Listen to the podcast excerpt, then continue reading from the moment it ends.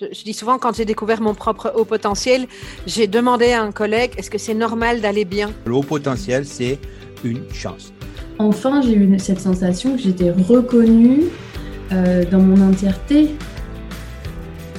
Bonjour et bienvenue sur Heureux et Surdoué, le podcast pour découvrir des portraits positifs et inspirants de haut potentiel en paix avec leur mode de fonctionnement. Je m'appelle Sylvie Richard et un an avant la création de ce podcast, j'ai découvert mon propre fonctionnement au potentiel. Une découverte marquante puisque je n'avais jamais envisagé pouvoir être concernée et qui allait être le début d'une grande remise en question. Si j'ai créé ce podcast, c'était surtout pour me convaincre que quoi qu'on en dise, c'est possible d'être heureux et surdoué, heureux et zèbre, heureux et philo-cognitif, heureux et tout ce que vous voulez parce que l'important n'est pas là.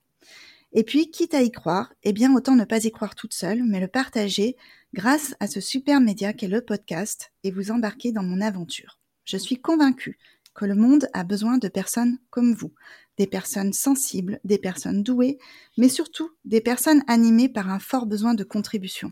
Et je sais par expérience que ce besoin n'est pas un caprice, mais une nécessité pour votre épanouissement. Avec Sens Atypique Coaching, j'aide les adultes au potentiel, à croire en eux et à déployer leurs ailes dans le respect de leur singularité. Quels que soient vos rêves, vos projets personnels ou professionnels, vous aurez besoin de deux choses pour les réaliser. Bien vous connaître, c'est-à-dire avoir identifié vos talents, vos besoins, vos valeurs, et développer un système de croyance qui vous soutient et vous autorise à avancer, à concrétiser ce que vous souhaitez. Je veux que tout le monde sache que c'est possible d'être heureux et surdoué et je ne suis pas la seule à y croire. À ce micro, vous entendrez des hommes et des femmes qui évoquent la découverte, l'acceptation, l'intégration de cette singularité dans l'espoir d'aider d'autres à avancer dans leur parcours, aussi multiples soient-ils. Il est temps maintenant de laisser place à l'invité du mois. Je vous souhaite une excellente écoute. Donc, euh, ben, déjà pour commencer, je te remercie, euh, Chloé, d'avoir euh, proposé ton, ton, témoignage spontanément cet été. C'était vraiment un grand plaisir pour moi de recevoir ton message. ben, ça m'a fait plaisir parce que c'est rare que je vois des, des podcasts autour du haut potentiel ou en tout cas des, médias, mais de façon qui l'abordent de façon très positive. Et du coup, c'est quelque chose que j'aime partager aussi dans mon travail. Donc, ça me, ça me faisait plaisir. Alors, euh, justement, ton, ton travail, ben, on, va en parler hein, pendant cet échange avec grand plaisir, euh, puisque tu n'es pas une inconnue dans le, dans le monde maintenant du haut potentiel, des zèbres, de, de toute cette. Euh, euh, cette sphère en fait qui se développe. Euh, moi, j'ai connu en fait, je te connais au travers de ton travail et de ton blog. Euh, rayure et rature. Alors, je sais que tu fais pas que ça, que tu as développé plein d'autres choses depuis. mais je trouve que c'est un blog qui a l'avantage d'être très explicatif, très clair. Il n'y a pas de jugement, c'est accessible pour tout le monde. Et euh, j'aimerais savoir, en fait, euh, à, quel moment déjà tu as commencé ce blog? C'était fin 2015, ça commence à dater, j'en reviens pas ça. Euh, c'est fin 2015 et en fait, c'est pile au moment où j'ai eu, j'ai été identifiée au potentiel. alors, le, ce blog-là, j'en ai créé plein parce que j'avais vraiment envie de parler du sujet et en fait, j'assumais pas, j'osais pas. Alors, je supprimais et je, recréais un autre. Pendant, pendant, longtemps, j'ai écrit sur ce blog de façon euh, complètement anonyme et, euh, et sans, sans, même en parler à mes proches, en fait. Euh, y avait, y avait, on voyait même pas mon prénom, je crois, au tout début. Il y avait vraiment aucune information sur moi. Et, euh, et c'était, en fait, c'était le tout début du, du cheminement euh, mon cheminement par rapport au potentiel et je découvrais ce monde-là. Euh, j'avais appris tellement de choses euh, grâce à la psychologue qui m'a fait passer le test et qui ensuite a fait une restitution vraiment super complète et, un bon accompagnement. Et, et, vraiment, je me disais, mais j'aurais tellement aimé avoir ces informations plus tôt et de manière plus douce parce que j'avais beaucoup de, préjugés en fait sur les personnes surdouées. Je ne me reconnaissais pas dans les stéréotypes. Du coup, j'aurais jamais ouvert un livre ou euh, consulté un blog euh, avec des statistiques, avec des termes cliniques. Et euh, voilà, donc je voulais vraiment apporter quelque chose de léger. Et, voilà, et je pense qu'en fait, le, ensuite, le blog a un peu suivi mon cheminement personnel par rapport à la douance. D'accord. Euh, dans quelles circonstances ça s'est passé en fait la, découverte de ton potentiel, de ton fonctionnement? Eh bien, par un, employeur. Alors j'ai dit ça un jour euh, à une journaliste qui a écrit euh, dans son article ensuite que de multiples employeurs ou que tous mes employeurs m'avaient vivement conseillé de consulter. Ah oui, exactement ce qui s'est passé. Mais mais c'est un employeur euh, qui, euh, j'avais changé déjà plusieurs fois de travail et, euh, et lui, quand je l'ai rencontré, j'avais déjà changé plusieurs fois de mission de conseil. Je faisais du conseil en entreprise, en stratégie et en organisation. Et, et il m'expliquait qu'il me trouvait difficile à suivre et que j'avais vraiment beaucoup besoin de bouger par rapport à, mes autres collègues. et que lui, en ça, je lui faisais beaucoup penser à ses enfants, en fait, au fonctionnement de ses enfants qui, eux, avaient été identifiés au potentiel. Et donc, il m'a conseillé de passer le test, sachant que c'est euh, quelque chose qu'on m'avait déjà dit quand j'étais enfant, mais sans me faire passer le test, justement. En fait, on m'avait fait sauter une classe en me disant... Euh, de toute façon, tu es une enfant précoce, hop, allez, saute une classe, tu seras mieux euh, mmh. dans la classe supérieure, mais sans m'expliquer ce que ça voulait dire. Et donc, moi, j'avais un peu grandi avec cette notion de euh, enfant précoce, mais c'est que pour les enfants. Et en même temps, il faut que je sois la première partout, sinon mes parents m'aimeront plus, ce sera la fin du monde.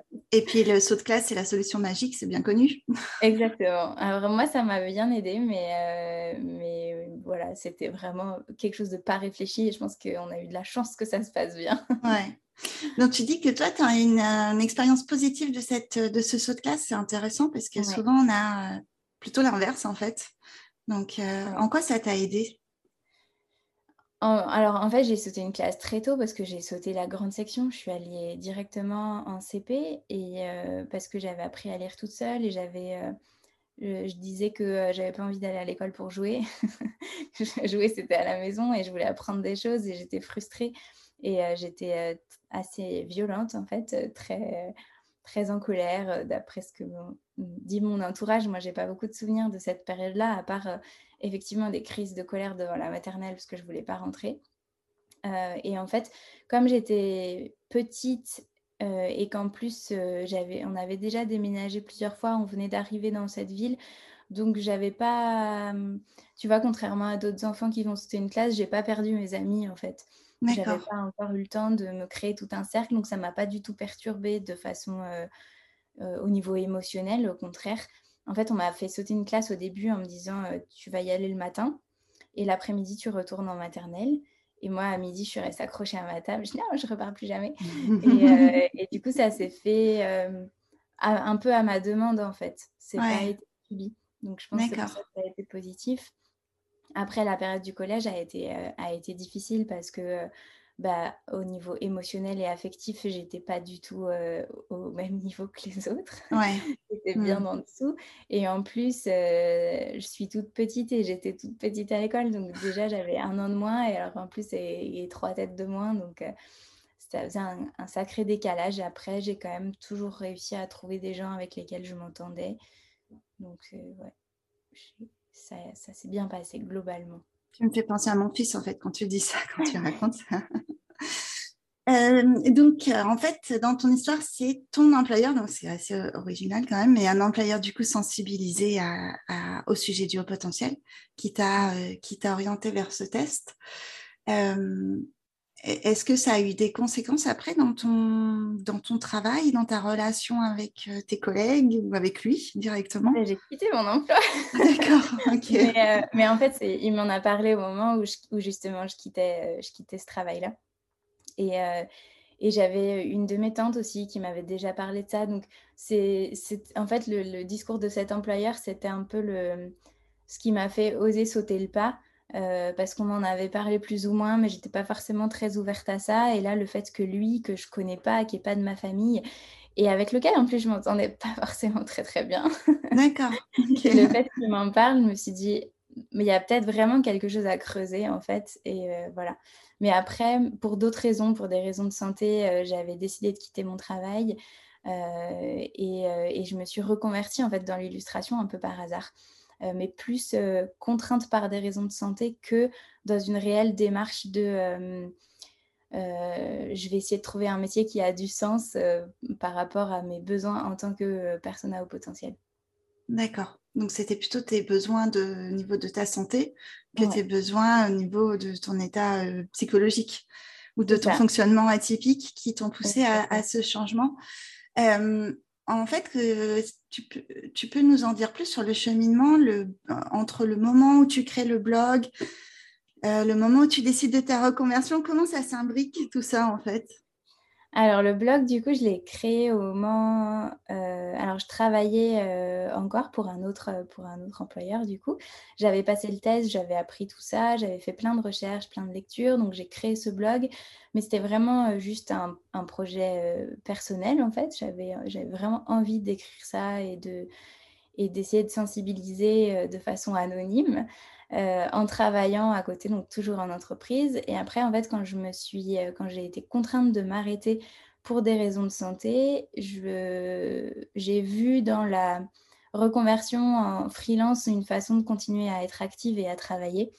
Euh, et j'avais vraiment besoin de ça. Moi, je ne pouvais pas envisager d'attendre chez moi que, que, les traitements fonctionnent et que ça aille mieux. Mmh et en fait, j'ai commencé du coup à réfléchir à cette reconversion, mais sans savoir dans quoi. Donc, je faisais à la fois un peu de traduction, un peu d'analyse marketing, euh, un peu d'écriture euh, en freelance et un peu d'illustration parce que c'est quelque chose qui m'intéressait déjà et, euh, je me suis inscrite du coup dans une école d'illustration à distance pendant cette période de convalescence.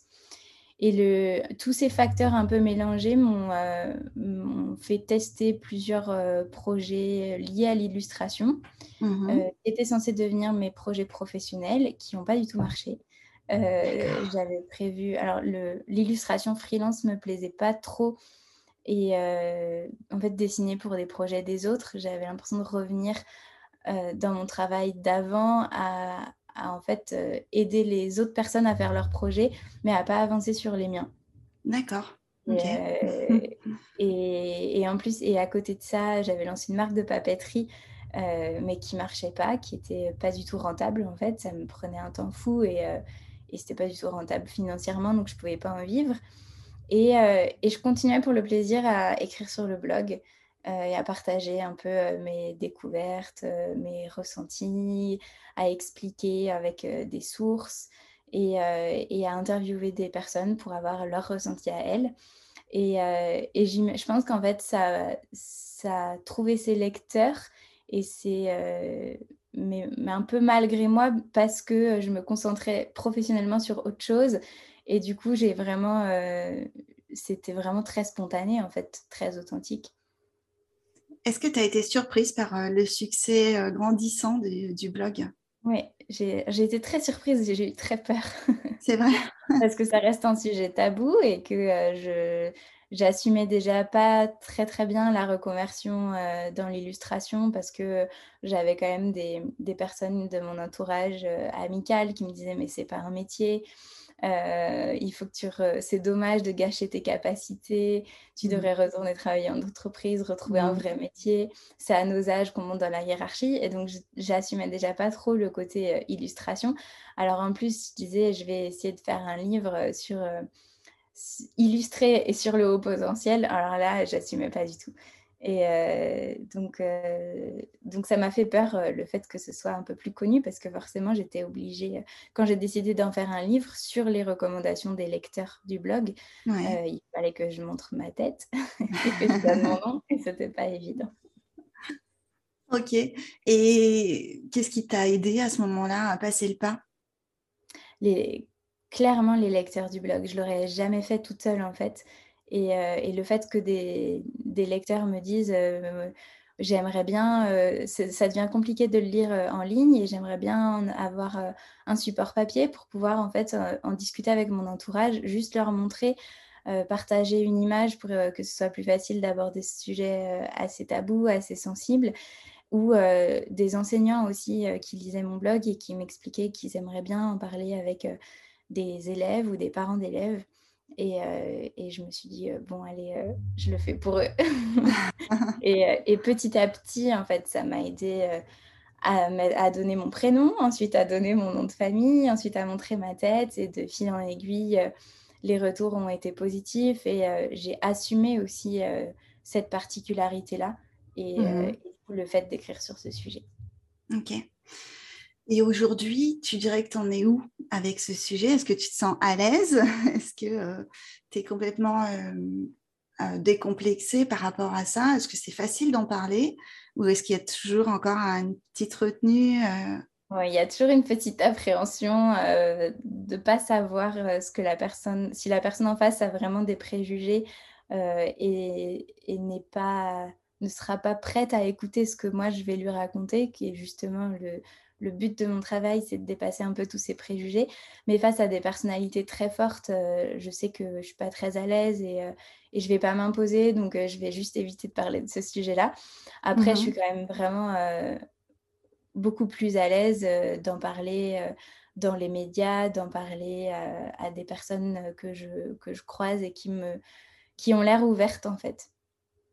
Donc, j'ai beaucoup cheminé par rapport à ça. J'assume beaucoup plus. ouais. Et le fait d'aider, en fait, de le faire aussi pour les autres, ça t'a aidé à, dépasser euh, tes propres peurs?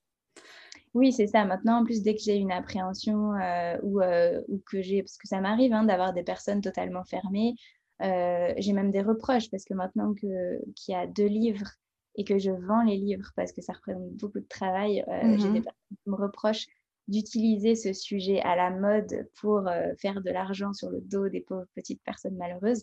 Et donc, euh, dès que j'ai une critique comme ça, ce qui forcément m'atteint, euh, je me replonge en fait dans les avis positifs et les messages de, de lecteurs mmh. que ça a aidé.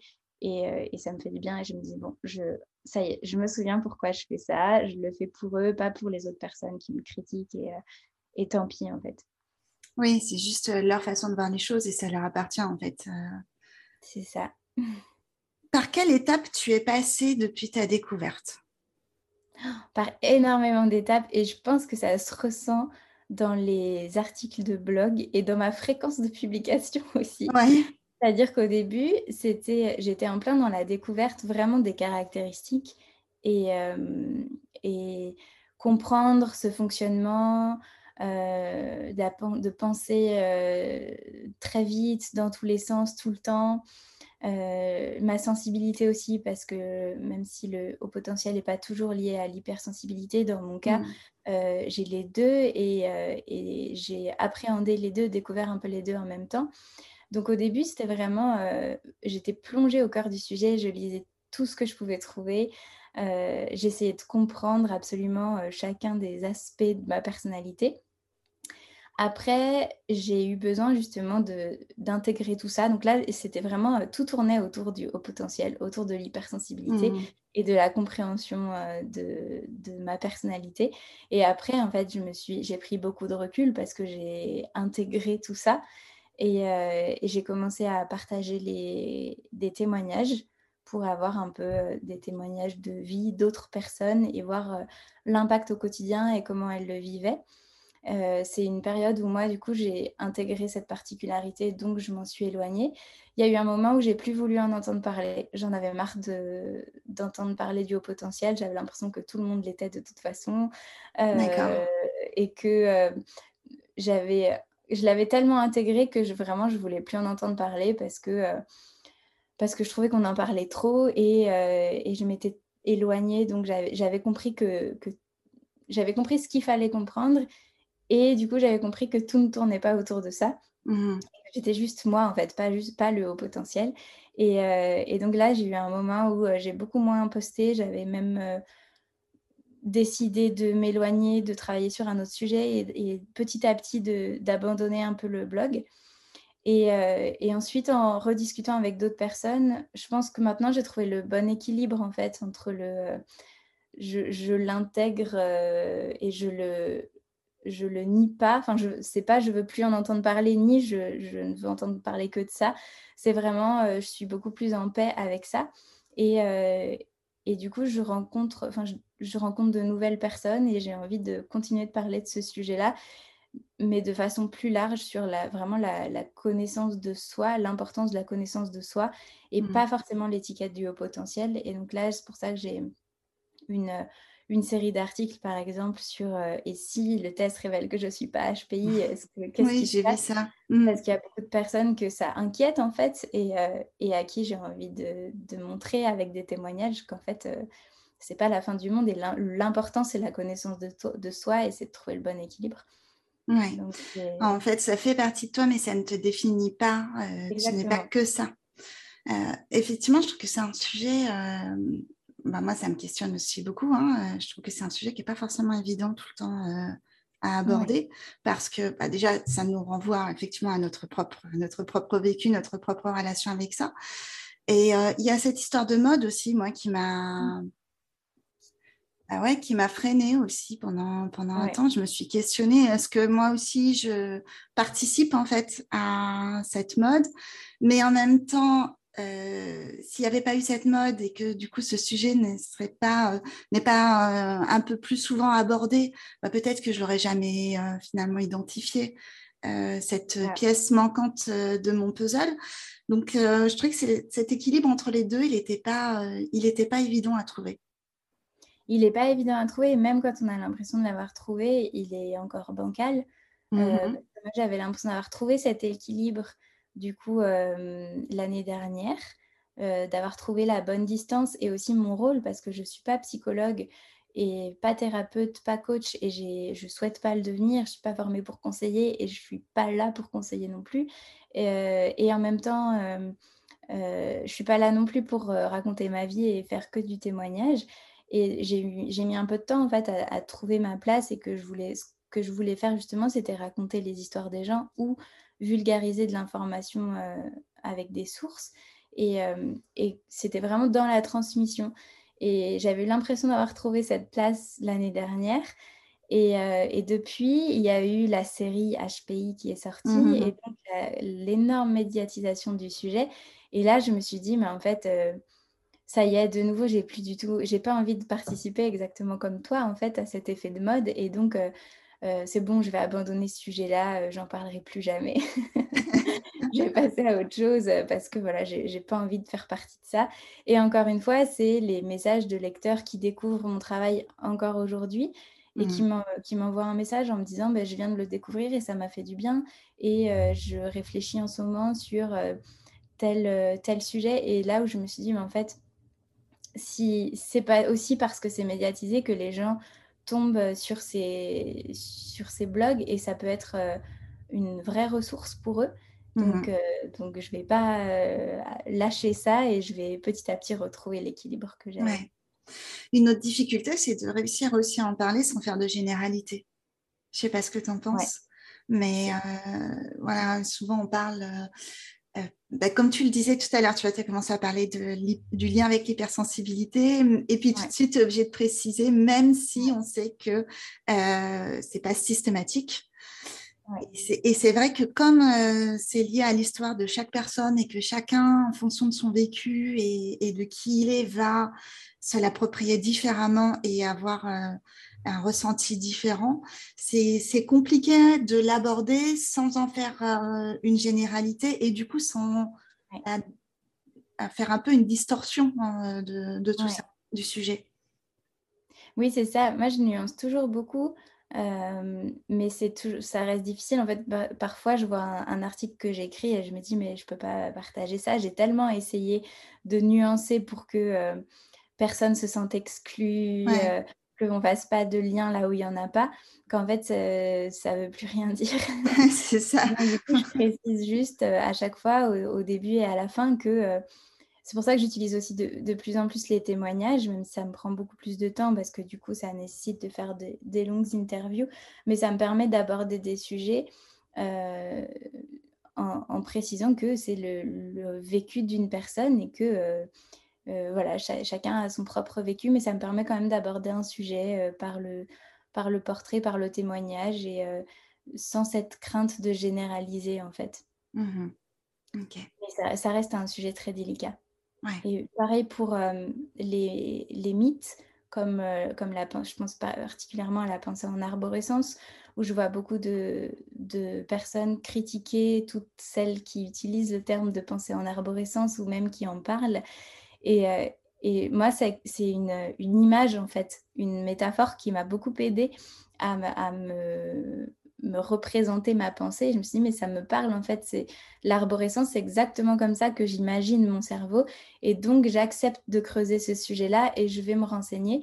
Et donc, toute la difficulté est aussi en fait de, parler de ces mythes en, les utilisant en métaphore et sans expliquer, sans faire de vérité scientifique ou de généralité. Ouais.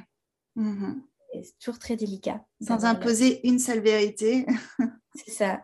Ouais, euh, plutôt un point de vue. Pas de toujours parler de, de l'image de la pensée en arborescence, qu'on soit conscient que c'est quelque chose qui n'est pas scientifique et qui, euh, mais qui est une image qui parle euh, souvent aux personnes, aux personnes qui pensent dans tous les sens. J'aime bien mm.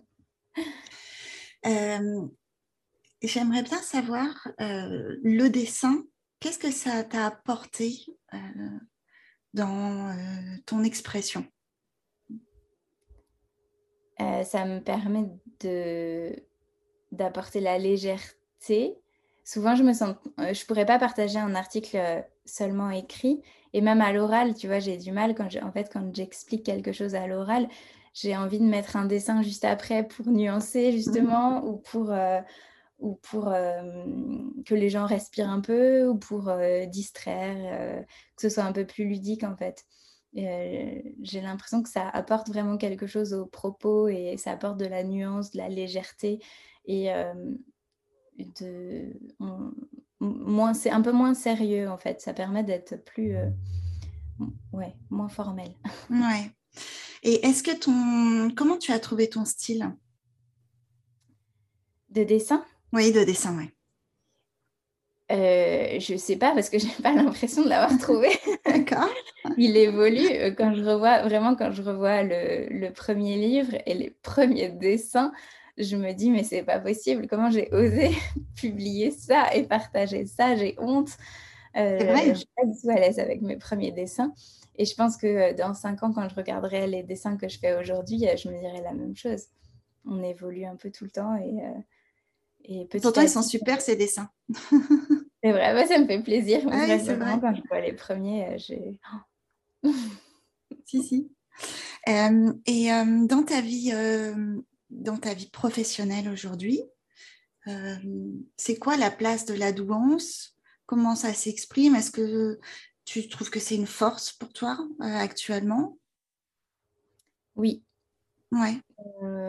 alors, en fait, je suis toujours incapable de dire si c'est la douance, euh, la force, ou si c'est euh, le fait d'avoir vraiment compris comment je fonctionnais, repérer mes besoins, euh, accepter ces besoins-là aussi et, de les avoir pris en compte.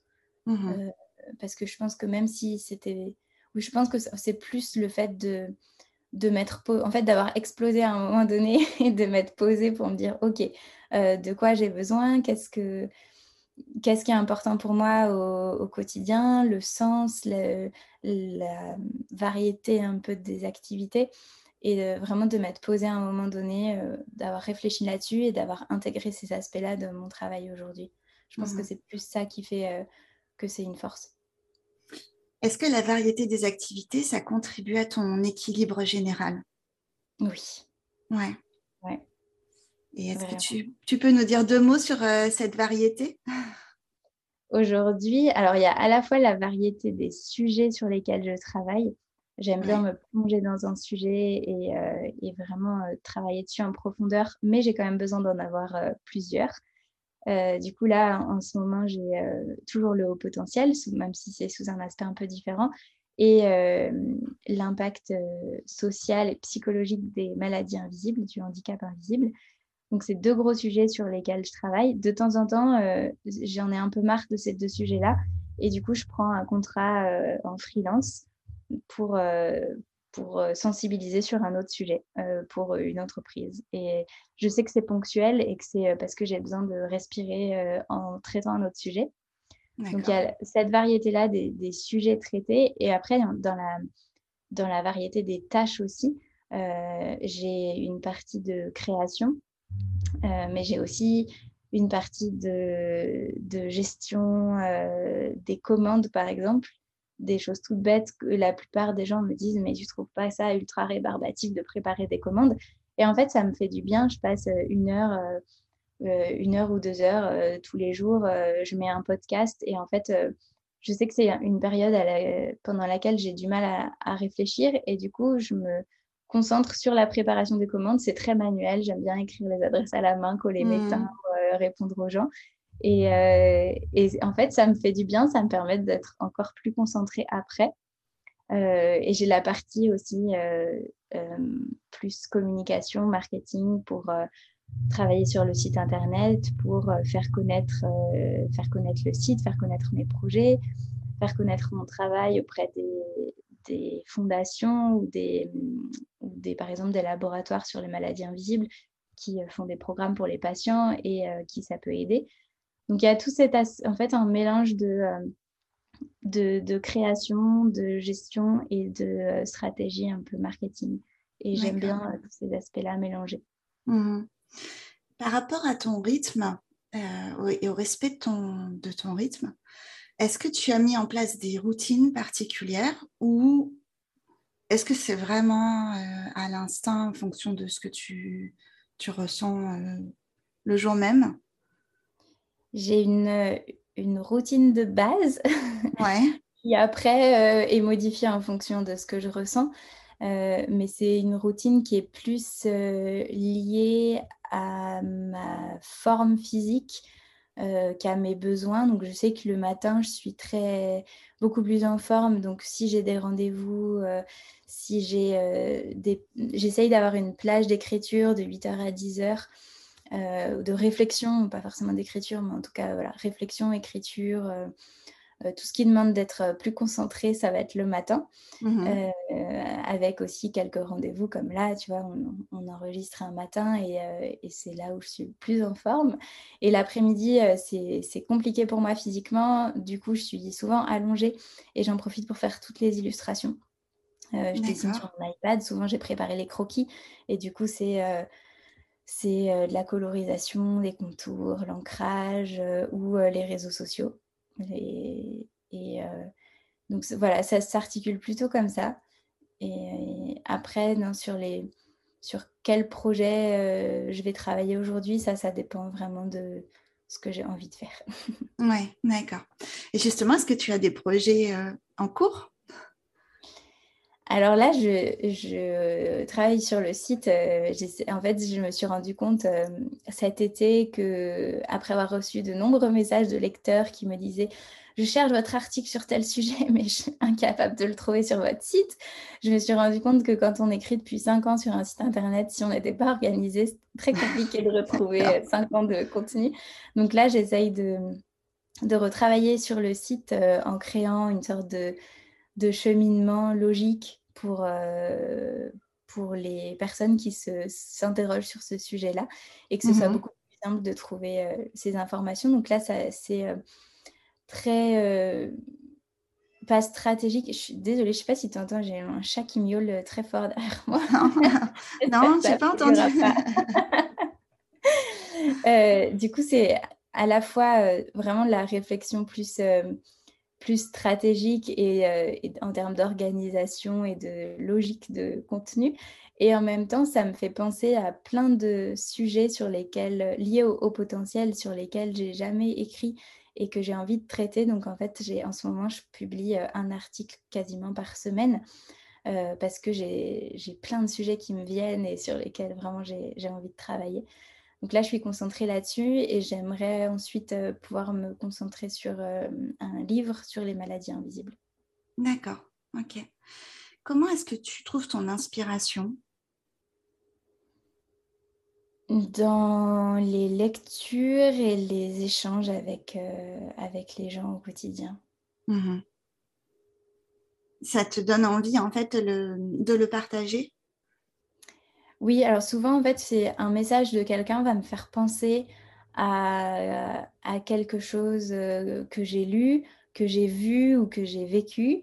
Euh, et, ensuite, petit à petit, ça se développe dans ma tête. Et, quand je pense qu'à ça, je me dis, bon, ok, je vais faire un article dessus. ok. Et là, juste faire une aparté, euh, peut-être coupée. Tu le diffuseras quand, le podcast? Ah, euh, Je le diffuserai. Alors, je pensais le diffuser en décembre au début décembre. Du coup, je peux te parler d'un autre projet en plus. Ouais, je pas trop en parler. Euh, mais y a, oui, il y a un, autre euh, sujet. Enfin, c'est toujours autour du haut potentiel, mais c'est un, nouveau projet. En fait, c'est la traduction de Rayure en anglais. D'accord. Et, euh, et, du coup, via un nouveau blog et un compte Instagram, pour toujours pour sensibiliser et dédramatiser autour de ce sujet-là de façon très simple. Et du coup, en anglais, on m'a beaucoup posé la question parce qu'il y, y a, actuellement peu de choses qui sont pas tout ce qui est sur le, les gifted, euh, mmh les personnes surdouées en, anglais, c'est euh, soit très lié à des programmes éducatifs pour les enfants, euh, soit très clinique et très statistique. Et il n'y a pas grand-chose d'accessible. Donc là, je suis en train de travailler là-dessus avec une traductrice. Je ne sais pas du tout comment je vais m'organiser pour la distribution ou pour la communication, mais en tout cas, c'est un projet qui me tient à cœur et j'ai voilà. Chaque chose en son temps. Ouais, tu trouveras les solutions quand, euh, quand ce sera le moment de les trouver. Mais euh, là, tu viens de casser un mythe parce que moi, j'imaginais qu'en fait, euh, les anglo... enfin, le mode anglophone était plus en avance. Je ne sais pas si c'est la bonne façon de dire, mais en tout cas, ouais, plus en avance sur le sujet, sur que, que le, le, sujet du haut potentiel était plus facilement abordé dans le monde anglophone que dans, le, que dans notre univers français, en fait. Mais en fait, c'est vrai. Euh, je pense qu'il est vraiment. On a la mentalité euh, anglo-saxonne, je pense, euh, fait que les différences sont peut-être plus acceptées, plus intégrées. et donc, il y a plein de programmes qui sont créés pour les enfants. Il y a plein de. En fait, c'est justement quelque chose qui n'est qui est moins tabou, donc il y a moins de choses dessus. Mais j'ai l'impression que c'est quand même très, très orienté pour les enfants et, euh, et en termes pour le giftedness euh, d'un point de vue euh, performance à l'école ou au travail, en fait. Et, et pas le côté se sentir un peu, un, un, peu en décalage ou, ou essayer de comprendre son fonctionnement pour la vie de tous les jours, en fait. C'est ce mmh côté-là où, euh, sur ces aspects, j'ai eu beaucoup de demandes euh, de personnes euh, anglophones justement pour, pour traduire. Mais c'est vrai que sinon, sur le, vraiment sur les, les enfants ou les adultes au travail, la performance et comment utiliser ces talents, là-dessus, ils sont, ils sont vraiment en avance.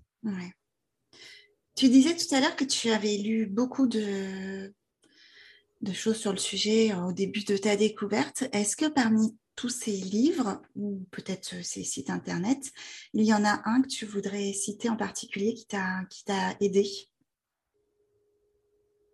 Honnêtement, euh, non, je pourrais pas en citer un parce qu'en fait, il y a par exemple un livre à un moment donné qui m'a beaucoup aidé et euh, parce que j'étais dans une certaine étape euh, de mon cheminement et ensuite ce même livre m'a mise très en colère. et j'ai découvert une autre ressource qui, à, à, la nouvelle étape de cheminement dans laquelle j'étais, a résonné. Et donc, en fait, je pense qu'il y a vraiment... Euh, tous les livres se, se complètent. Mmh euh, il y a un très bon livre qui vient de sortir là sur le haut potentiel euh, comme une Bible. C'est un très gros livre. Alors, j'ai pas le titre exact. C'est, il a été fait entre autres avec Nicolas Gauvry. Et euh, je le trouve euh, très bien parce que nuancé, justement. Mmh euh, mais c'est peut-être parce que ça, ça correspond à l'étape dans laquelle je suis, à laquelle je me trouve aujourd'hui. Et après, je sais que une première approche pour une première approche du haut potentiel, quand on a encore beaucoup de clichés et qu'on on a peur du mot surdoué, trop intelligent pour, être heureux, ou les livres de Monique de Carmadec peuvent être une bonne porte d'entrée. ces mêmes livres sont critiqués par des personnes qui, qui jugent que c'est pas assez scientifique ou pas assez prouvé, mais en fait, pour moi, c'est vraiment une porte d'entrée. Ensuite, quand on atteint une autre étape d'acceptation ou de cheminement, on va avoir besoin d'infos plus scientifiques et on va pouvoir aller creuser avec les livres de Nicolas Gauvry. Enfin, c'est vraiment, euh, chaque livre correspond à, un profil et à, et à une, un cheminement, une étape de cheminement. Ouais, c'est très juste. Euh, j'ai sélectionné euh, une petite liste de mots en lien, enfin, qui sont assez récurrents quand on parle du sujet du haut potentiel. et je voudrais t'en soumettre un et que tu me dises ce que ça t'inspire et quel est ton lien avec, avec ce mot. J'ai pensé au mot perfectionnisme. Oui. qui me parle beaucoup. Et en ce, moment, en ce moment, je suis en train de me questionner sur la différence entre exigence et perfectionnisme. Euh, alors, je n'ai pas encore le, le, fin mot de l'histoire, je suis en pleine réflexion. Mais, euh, mais, mais ça me parle beaucoup, le perfectionnisme. Ça m'a beaucoup bloqué au début du blog et du livre aussi. Et maintenant, euh, c'est pour ça je je sais pas trop quoi en penser maintenant parce que j'ai l'impression que c'est aussi quelque chose qui me permet d'avancer. Mmh Donc, c'est comme tout, il y a des bons et, et des mauvais côtés. Euh, est-ce que c'est pour... Euh, parce que tu parles du blog, tu dis que ça t'a beaucoup bloqué au début du, du, blog. Et en fait, ça me rappelle un...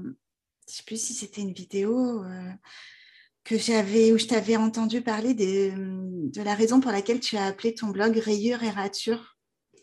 Oui. Et euh, est-ce que... Je ne me rappelle même plus. Ah.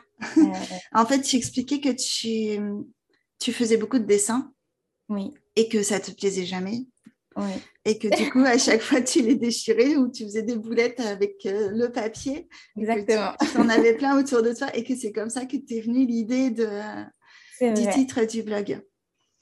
Ah oui, c'est vrai. C'est pas moi qui ai eu l'idée, du coup, c'est euh, Thomas, mon conjoint, qui était euh, à côté de moi et qui, du coup, m'a dit, euh, m'a dit rature. Mhm. Moi, je disais rayure, lui disait rature. On en est venu à rayure et rature. Ah, d'accord. ok. Oui, c'est vrai, c'est exactement ça. c'est de la co-création, en fait. Oui. ok. si tu devais être un animal, tu choisirais lequel? Ah, je serais un chat. Ah Évidemment. Il y, en a un qui gratte encore derrière la porte, là. C'est l'heure de manger. Quand je les vois euh, étendus comme ça sur le canapé euh, toute la journée. Euh, et ça a l'air plutôt pas mal. ouais, c'est sûr. Est-ce que tu, on arrive à la fin de cette, cette interview, est-ce que tu à quelque chose que tu voudrais ajouter, un message que tu voudrais faire passer? Je ne sais jamais répondre à cette question. non, vraiment, je ne saurais pas quoi dire, à part euh, que chacun ait un, un moment différent de, la découverte ou de l'acceptation de, de, sa particularité, quelle qu'elle soit. Et, euh, et je pense qu'il faut respecter ça et, euh, et pas essayer d'emmener l'autre à l'étape à laquelle on est nous. Euh, donc pas, pas euh, juger sur les lectures qui lui font du bien, pas juger sur un terme qu'il préfère employer parce qu'il il lui parle mieux à cet instant précis plutôt qu'un autre. Mmh. vraiment, voilà, juste respecter le cheminement de chacun. Ouais. Bah, c'est un très très joli mot de la fin. Je te remercie, Chloé je te souhaite plein de réussite dans tes futurs projets et dans ta conquête de l'Angleterre. Merci.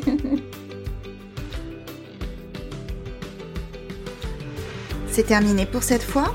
Si vous avez aimé, vous aussi, vous pouvez contribuer à diffuser une vision plus positive de la douance, soit en agissant directement sur cet épisode, en likant, en laissant un commentaire, des étoiles sur Apple Podcast, en parlant de ce podcast autour de vous à des personnes que vous pensez être susceptibles euh, d'être intéressé ou que ça pourrait aider. Je suis toujours à la recherche de belles histoires à raconter, donc si vous voulez me joindre, c'est facile. Euh, vous pouvez le faire via LinkedIn, via Facebook. Vous avez aussi le formulaire sur mon site internet. Je vous dis à très vite. Bye bye